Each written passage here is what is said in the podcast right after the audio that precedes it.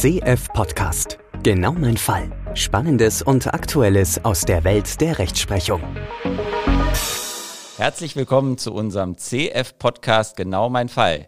Hier geht es um interessante Urteile aus der großen, weiten Welt des gewerblichen Rechtsschutzes. Mein Name ist Reinhard Fischer und ich bin Rechtsanwalt. Mein Kollege und Gesprächspartner Michel Kaminski ist Patentanwalt. Wir haben beide bei unserer Arbeit immer wieder mit besonderen juristischen Fällen zu tun und in diesem Podcast möchten wir Sie, liebe Hörerinnen und Hörer, gerne daran teilhaben lassen und Ihnen hoffentlich vieles verständlich machen. Das Ganze funktioniert so. In jeder Folge sprechen wir über einen bestimmten Fall und über all das, was uns als Anwälte daran fasziniert. Dabei weiß der eine von uns beiden jedoch nie, welchen Fall der andere ausgesucht hat. Und heute trägst du mir einen Fall vor, Michelle. Erstmal aber noch eine Frage kurz, was wahrscheinlich alle Zuhörer beschäftigt. Wie geht es deinem Fuß? ja, äh, danke der Nachfrage. Dem Fuß geht es besser. Ich merke ihn aber noch leicht. Ah, also okay. vielleicht doch war doch was angeknackst und vielleicht begleitet es mich auch noch ein Leben lang. Okay. Aber ich glaube, joggen gehen, das, das klappt schon ja. wieder. Also wer die erste Folge noch nicht gehört hat, der kann da jetzt ja. nochmal nachhören. Aber was da äh, der passiert war. Ja, Hintergrund war, du hast mit deinem Sohn Fußball gespielt und äh, dabei die Tür getroffen. Genau, genau. Okay, und ist jetzt. Und die Tür war härter okay. als der Fuß. Und es ist schon ein Monat her. Mache ich ja. mir ein bisschen Sorgen, aber ich frage nochmal nach dann den nächsten Genau, ich, vielleicht lasse ich nochmal nachgucken. Okay. Ja, genau. dann, was hast du mitgebracht? Tja, das wüsstest du wohl gerne. Ich habe was mitgebracht, was eigentlich eher vielleicht in deinem Bereich liegt als in meinem, aber ähm, man wächst ja bekanntlich mit seinen Herausforderungen. Mhm. Und äh, so wie du es letztes Mal, du hast mir auch was äh, vorgelegt. Ich habe zwar nichts zum Essen, Trinken mitgebracht, aber ich habe auch wieder was äh, mitgebracht, was du dir vielleicht mal angucken kannst, was beschreibt, um was es heute geht. Mhm. Und das ist eine Zutatenliste.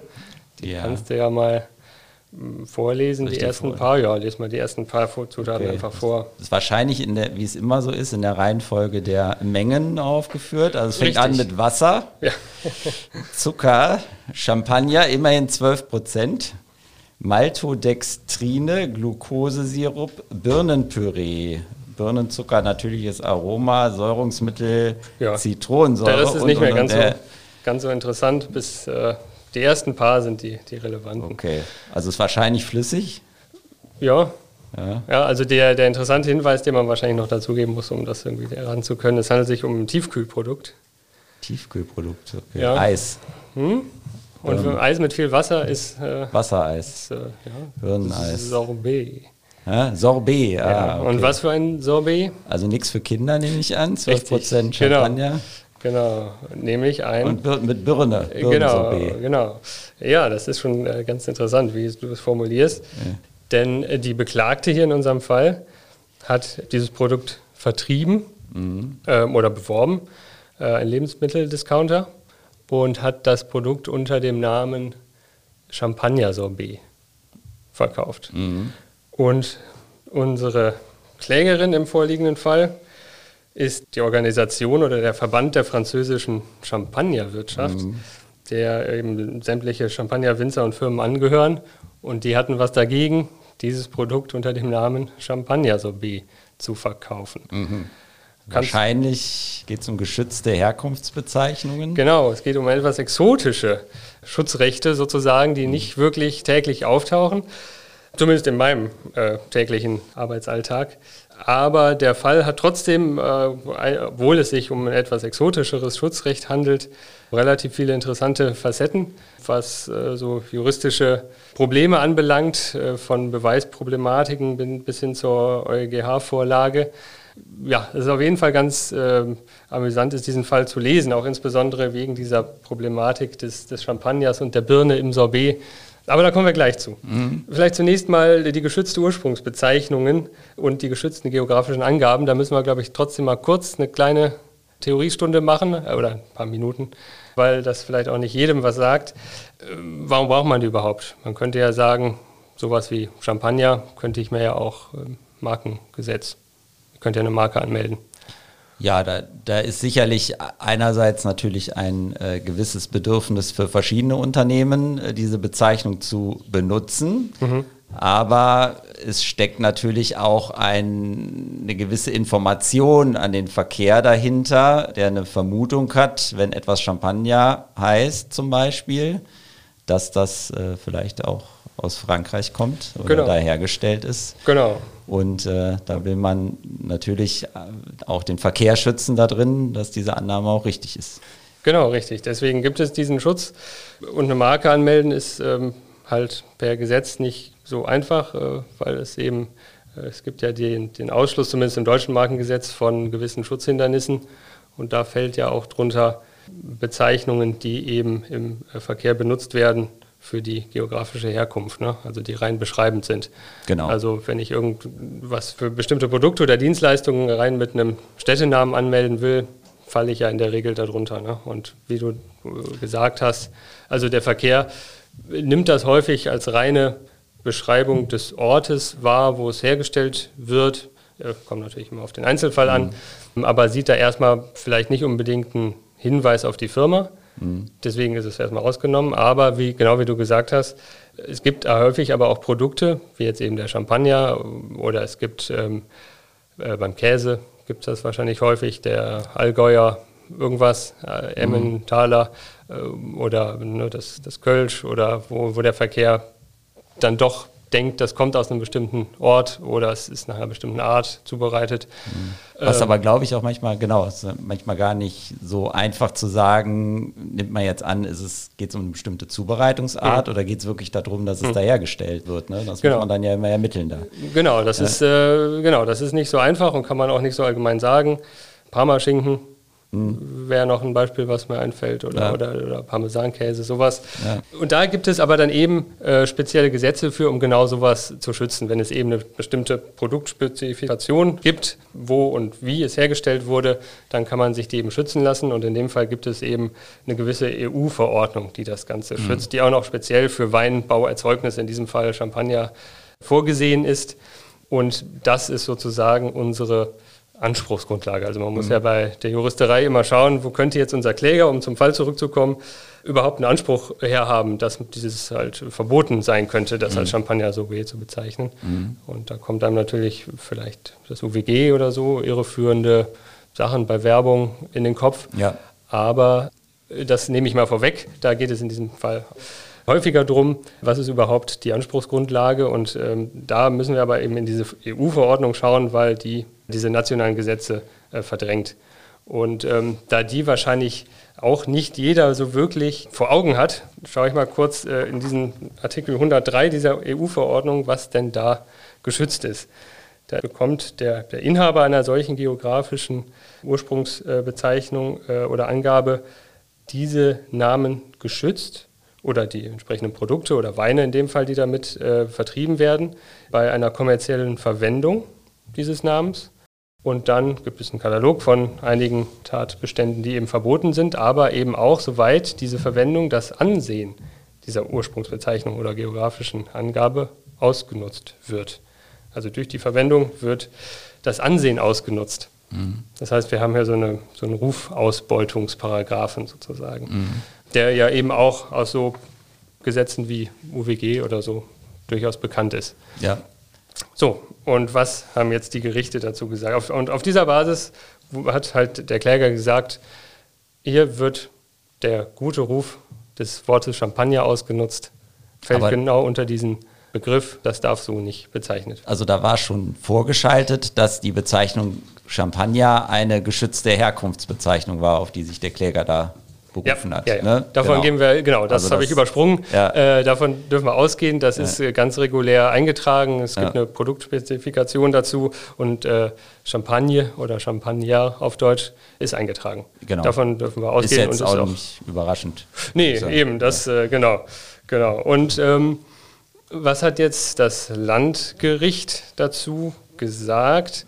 Das hat sich eben diesen äh, Absatz angeschaut oder diesen, diesen äh, Artikel und gesagt, ja, also Champagner wird wohl ein gewisses Ansehen haben äh, oder überdurchschnittlich sogar, ne, gewisse Wertvorstellungen, ja. die damit verbunden sind. Ist ja meistens auch sehr teuer, Champagner. Genau, das ist eine kommerzielle Verwendung. Man muss ja in der Juristerei einfach letztendlich hier diese Tatbestandsmerkmale durchgehen. Das mhm. haben die auch gemacht und sind dann ähm, zu dem Schluss gekommen, wenn man auf sein Produkt auch Champagner draufschreibt, äh, kommt man praktisch gar nicht drum herum, äh, auch an diesem guten Ruf zu, teilzunehmen. Denn äh, wenn, der, wenn der, wie du sagst, der Verkehr da Champagner draufstehen sieht, äh, vermutet er irgendwas Besonderes. Klar. Und, also ähm, und zahlt man meistens auch mehr Geld für Champagner Sorbet, dann denke ich. Genau. Ja. Und insbesondere auch, dass in dem Fall das ist letztendlich die Frage, die es dann natürlich noch so gibt. Was, was sagt einem dieses Champagner? Also Champagner ist ja drin, haben wir ja eben gesehen, mhm. in den, in den ja, Zutaten. 12 Prozent. Genau. Insofern äh, könnte man ja sagen, ja, das, das passt doch. Mhm. Aber es fällt halt letztendlich in diesen Rufausbeutungsparagraphen rein, laut des Landgerichts. Und dann haben die gesagt, das geht so nicht. Also verboten weil die jetzt der Meinung waren, da müsste mehr Champagner drin sein. Ich meine, es war ja Champagner mhm. drin. Also mhm. haben gesagt, 12 Prozent ist zu wenig, um das ganze Produkt Champagner zu nennen, oder? Genau, also das ist natürlich auch noch so eine gewisse Besonderheit bei dem Fall, dass es hier natürlich nicht um 1 zu 1 Verwendung geht, ne, sondern nur eine Teilbezeichnung und mhm. das gestützte Produkt ist auch wiederum nur eine Zutat mhm. darin. Das war weniger das Problem. Aber das Landgericht hat letztendlich gesagt, wenn man sich diesen Paragraphen anguckt, äh, einfach, ich muss irgendwie an dem guten Ansehen teilnehmen. Das ist erfüllt, das ist immer erfüllt. Also das ist egal, wie viel da drin ist oder nicht, man fällt da drunter. Und das hat das OLG dann sozusagen ein bisschen korrigiert, ähm, indem es sich diesen Paragraphen etwas genauer angeschaut hat und insbesondere das Wort ausnutzen.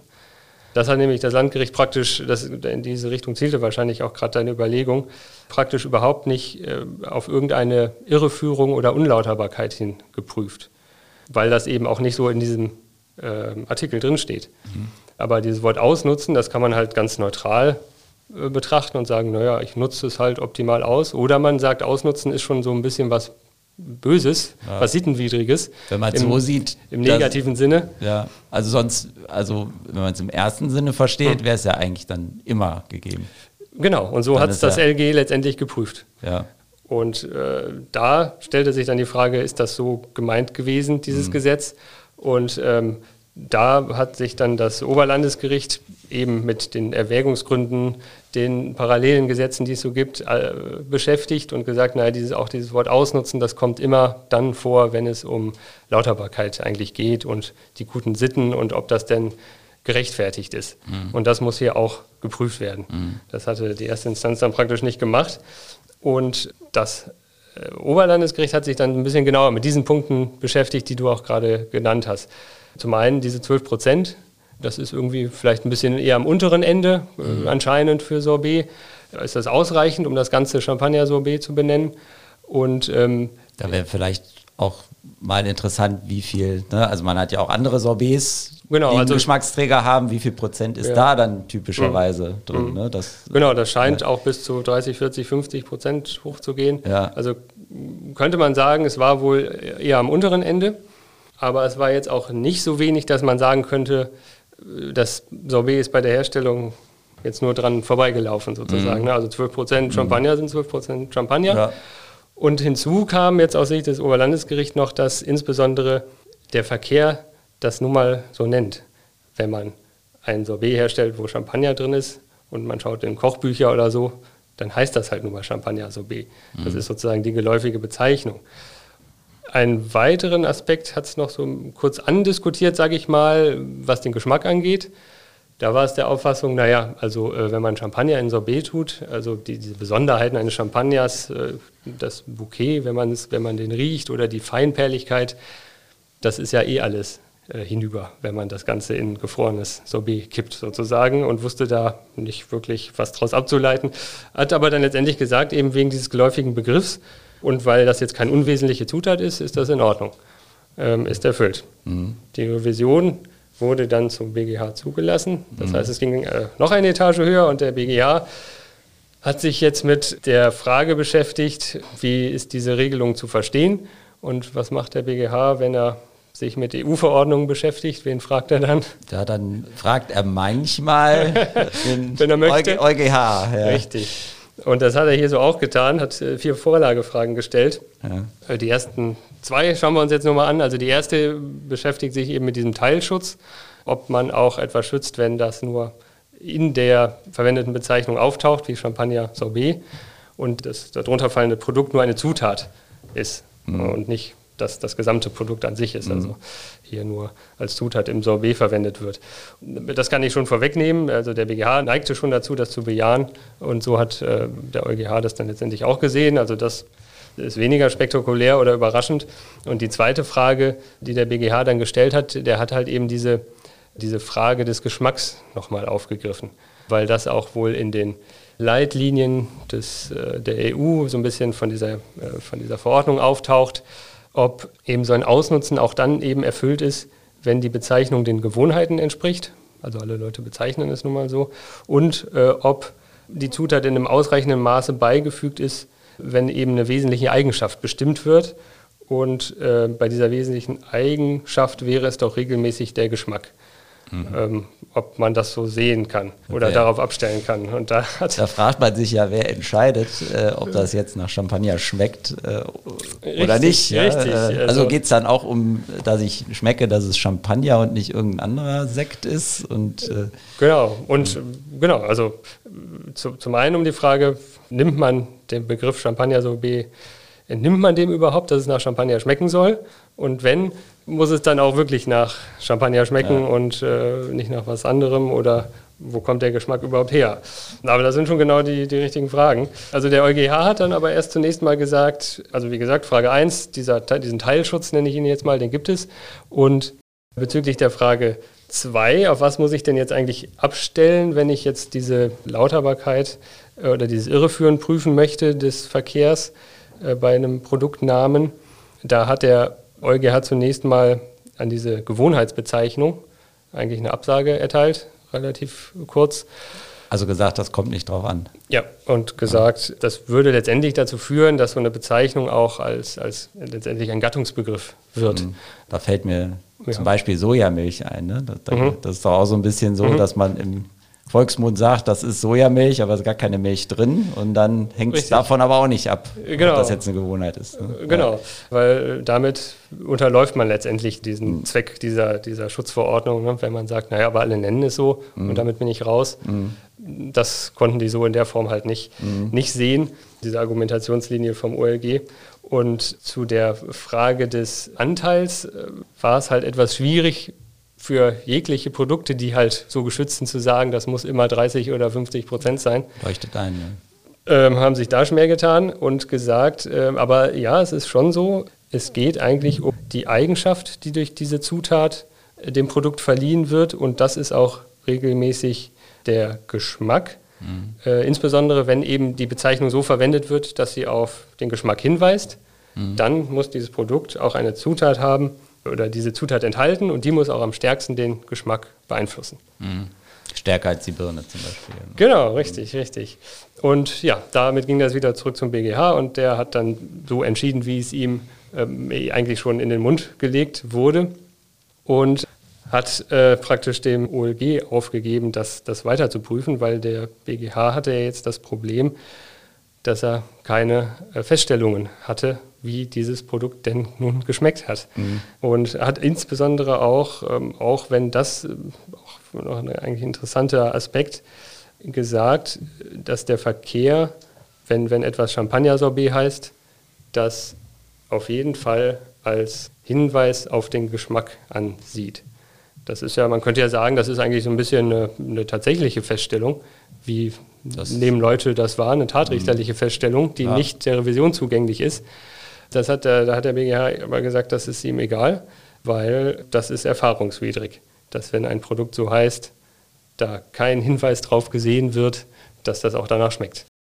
Aber das meint er jetzt nur bei Sorbet oder im in, de, in dem, nee, in dem Also wenn bei Sorbet irgendwas davor steht, dann ja. manchmal nur wie Himbeerjoghurt ja. genau, dann äh, schmeckt geht wohl man davon aus, das sind Himbeeren. Das hat, ja. das hat er hier auch so gesagt und sozusagen ja, eigentlich vorgegeben, wie das tatrichterlich zu bewerten ist, mhm. weil das wissen sie aus eigener Erfahrung, dass man das so mhm. versteht.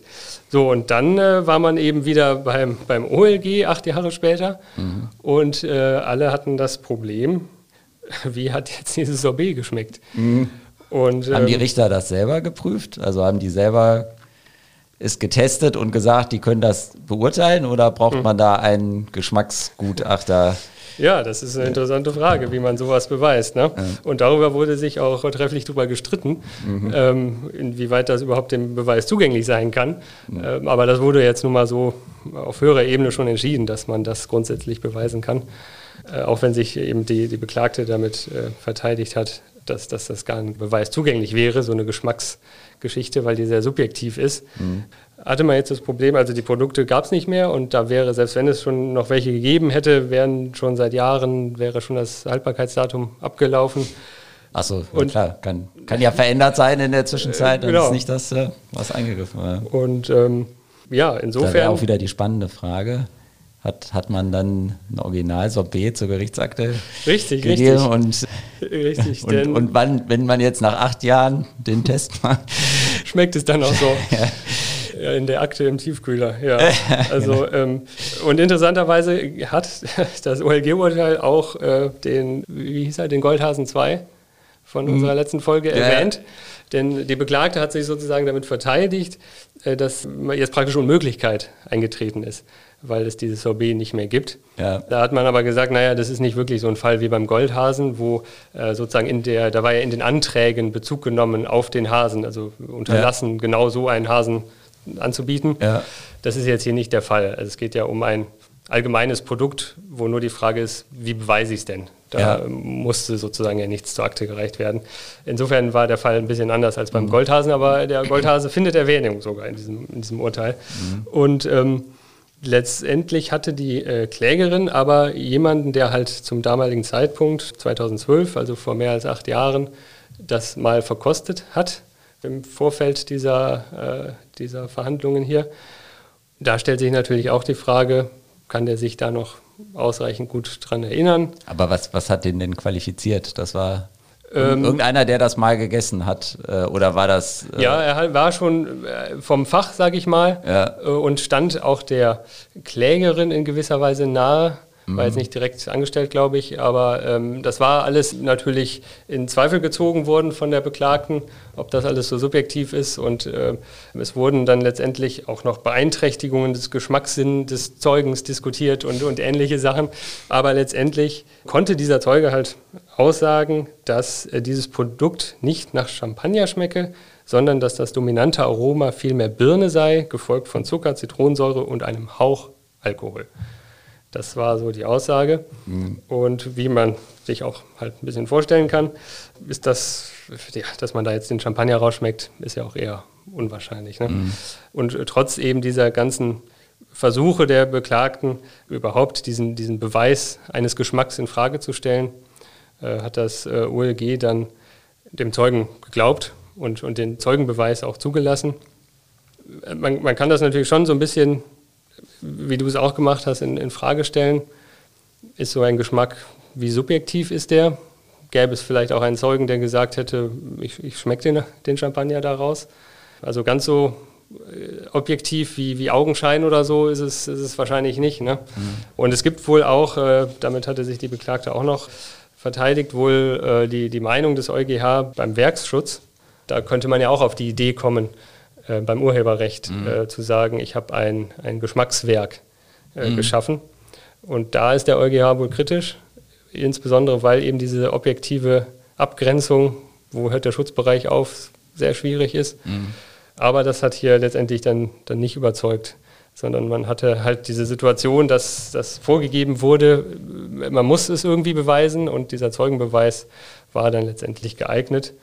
Und ähm, es gibt dann noch äh, über, über Seiten hinweg diverse Streitigkeiten, ob ein Champagner nicht beispielsweise auch einen Birnengeschmack hervorrufen kann. Und ob das dann in dem Master Weinguide so und so ist und bei Stiftung Warentest wurde es so beschrieben und dann wurden verschiedene Champagnersorten mit Naschi-Birne und mit äh, Toastgeschmack diskutiert. Okay. Ähm, also obwohl ja nachweislich Birne drin ist. drin. Also Äh, selbst wenn das so gewesen also- wäre, wäre wahrscheinlich da wurde dann äh, tatsächlich eingewandt, das mag zwar nach Birne schmecken, aber das schmeckt deshalb nach Birne, weil da Champagner drin ist und nicht, weil da Birne drin ist. Ja, also es wurde letztendlich halt versucht, mhm. die, die, diesen Zeugenbeweis ein bisschen zu entkräften. Und mhm. äh, also der Zeuge hatte ausgesagt, dass typischerweise bestimmte andere Champagnersorten höchstens nach Birne schmecken. Mhm. Und das war dann wiederum aber wohl nicht ganz richtig. Und äh, so hatte man letztendlich versucht, auch ein bisschen die Glaubwürdigkeit wahrscheinlich des Zeugen anzugreifen. Mhm. Aber es geht halt über mehrere Seiten hinweg, über diese verschiedenen Komponenten des Champagners und wie jetzt welcher schmeckt und ob Birne oder nicht Birne. Da, da muss man schon ein bisschen schmunzeln, sage ich mhm. mal. Also ich habe so ein bisschen an äh, Loriot ist es, glaube ich, äh, gedacht. Ich glaube, es ist Papa Ante Portas mit der Birne Helene, da werden ihm, glaube ich, verschiedene Birne Helenen immer serviert mhm. im Laufe des Films. Einmal mit Apfel, einmal mit Schoko, einmal mit Vanille, einmal mit mhm. Sahne. Mhm. Und so ähnlich ist das dann auch hier.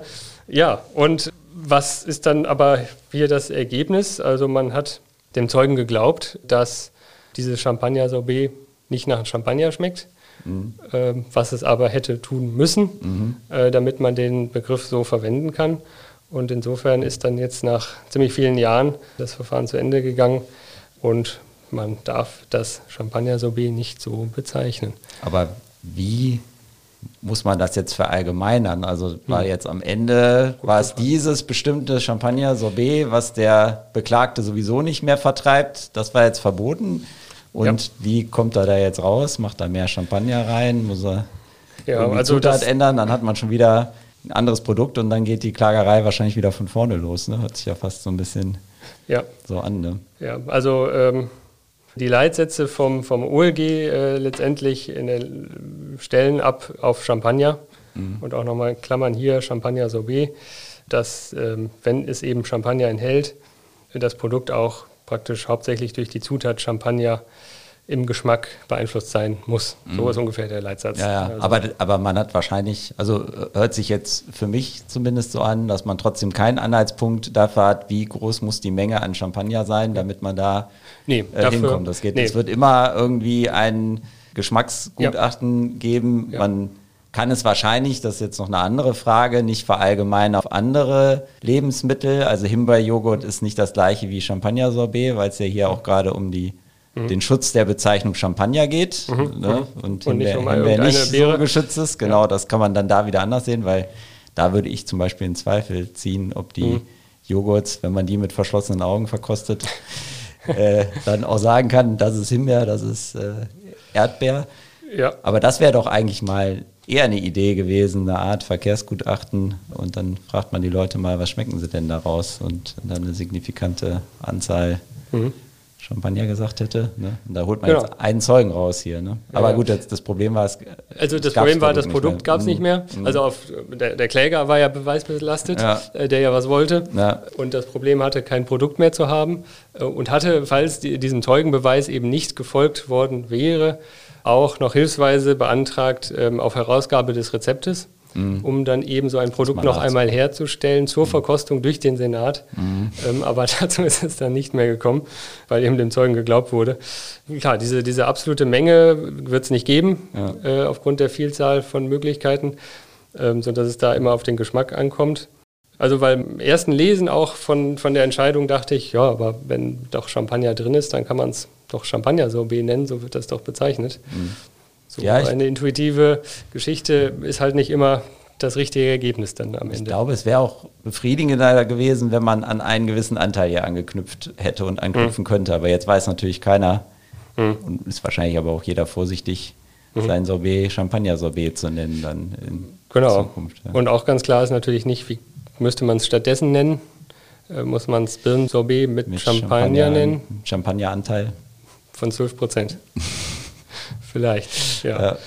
Wie gesagt, die, die Schutzrechtsart etwas äh, exotisch eher, ja. aber die Urteile, muss man ja fast sagen, sind eben äh, in gewisser Weise lesenswert wegen diesen paar juristischen Fallstricken, die es da so gibt. Ja. Ähm, die machen das Ganze dann, dann äh, lesenswert. Ja, spannender Fall. Macht jetzt fast ein bisschen Lust darauf, mal im Kühlregal ja. äh, oder Gefrierkühlregal zu gucken, was man da mal kaufen kann und mal probiert, ob das wirklich auch so schmeckt, Wie's wie das, steht. was da drauf steht. Ja. ja. Sagen wir gehen zu Heinemann und kaufen uns äh, Champagnertrüffel. Genau. Ja. Genau, da, da, ist der gleiche Fall. Genau. Ja, was, was nehmen wir mit? Vorsicht bei geografischen Herkunftsbezeichnungen. Da muss man genauer gucken, ob man die Anforderungen erfüllt, damit man nicht den guten Ruf da zu Unrecht ausnutzt, äh, dieses Produkts. Und ja, und bei Lebensmitteln kann es auch mal darauf ankommen, dass es auch so schmeckt, wie man das Produkt bezeichnet. Genau. Ja. Danke, Michelle. Ich fand das einen sehr spannenden Fall, einen sehr lustigen Fall. Hab viel gelernt. Das freut mich. Ich hoffe, die Zuhörerinnen fanden es genauso spannend wie wir und äh, freuen sich auch auf die dritte Folge wieder, wenn wir einen neuen Fall aus dem gewerblichen Rechtsschutz präsentieren werden. Ich freue mich schon. Ja, auf Wiederhören. Wiederhören. Rechtlich im Bilde und gut unterhalten sein unter cohaus-florak.de slash blog.